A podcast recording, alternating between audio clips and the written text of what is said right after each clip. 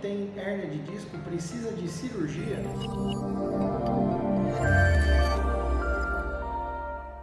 Oi, eu sou Antenor Mazui, ortopedista, cirurgião de coluna e não, pelo menos 80 a 90% dos casos de hérnia de disco não precisam de cirurgia no tratamento. A cirurgia é deixada como um segundo, uma segunda opção, no último caso, no tratamento da hérnia de disco, porque 80 a 90% das vezes ela tem uma boa resposta para os pacientes que fazem um tratamento clínico adequado, que envolve alguns medicamentos específicos, fisioterapia, reabilitação.